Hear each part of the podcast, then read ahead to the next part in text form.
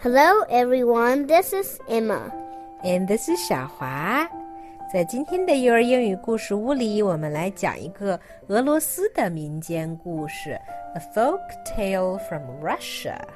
It's called The Goat and the Ram. Do you know the difference between a goat and a ram, Emma? Yes，山羊的脚是有一点弯的，山羊是 goat，ram 是公绵羊，公绵羊的脚是是弯成一圈的。希望大家都见过这两种羊。你解释的非常好，Emma。所以说，ram is a kind of sheep。and a goat 就是山羊啦，就是在山间跳来跳去的那一种羊。Now let's begin our story, shall we? Yes. The goat and the ram.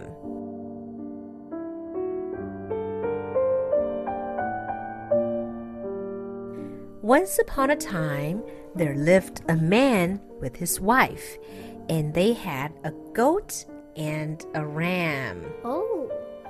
One day, the man said to his wife, Look here, let's get rid of the ram and the goat. Why? They only keep eating our corn and don't help to feed us at all. 有一个人养了一只公绵羊和一只山羊。有一天呀，他跟他的老婆说：“我们把这两只羊给弄走吧，它们只是吃玉米，也没法带给我们什么好处。” So he told them, Be off, goat and ram, and don't dare to show yourself at my gate ever again. 他就这样把他们轰走了。Poor goat and ram. Hmm. So the goat and the ram made themselves a bag and went off. And they went on and on when suddenly they saw a wolf's head lying in the middle of the field. What's a wolf's head? 狼头 Exactly. 为什么田野中间会有一只狼头呢？我也不知道。不过呢，待会儿这只狼头就会有用啦。 So let's keep reading the story. And they picked up the head put it in their bag and went on again. 他们把狼头啊捡起来，装进他们带着的一个袋子里，然后继续向前走。And they went on and on when suddenly they saw a fire burning, and they said, Let's go and spend the night there, lest the wolves should eat us. 他们看到火光，就说：“我们往那个火光走走，我们今天晚上就住在那儿吧，省得狼来了把我们吃掉。” But when they got there, lo and behold, it was the wolves themselves who were cooking their porridge.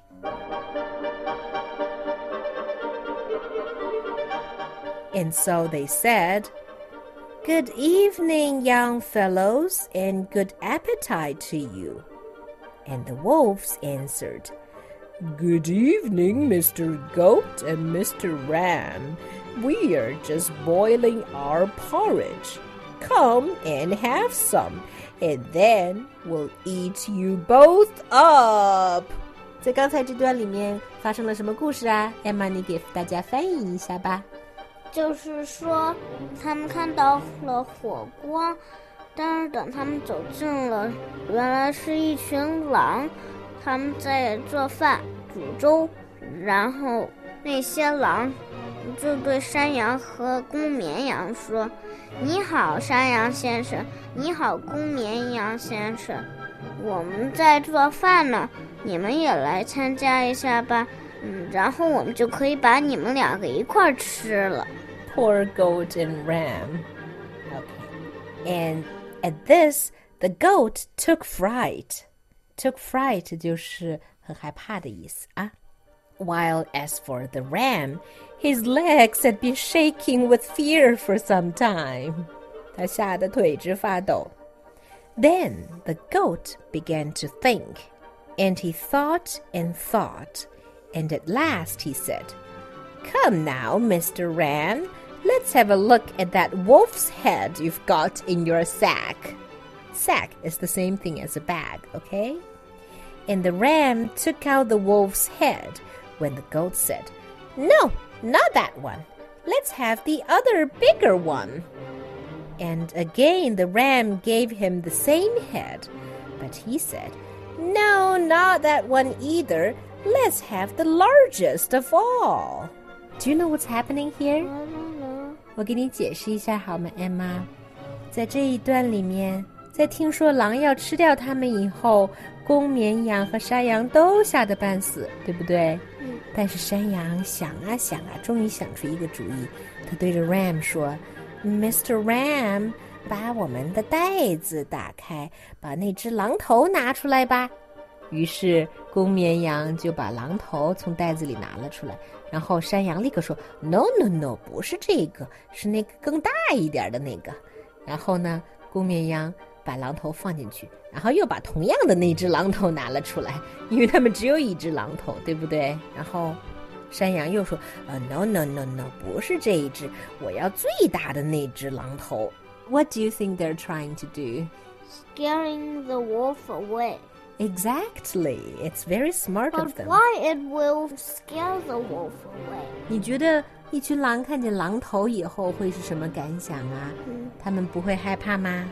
他们会感觉，嗯，我的朋友是不是被这两头羊给杀了？嗯，他们肯定有招了。嗯，然后就被吓跑了。是啊，That's exactly what the goat is counting on.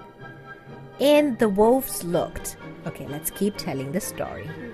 And the wolves looked and thought the ram had a whole sackful of wolves' heads, and each one of them said to himself, Well, these are nice guests to have.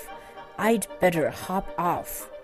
And the first one said aloud to the others, I like your company, all right, brothers, but somehow the porridge doesn't seem to be boiling very well.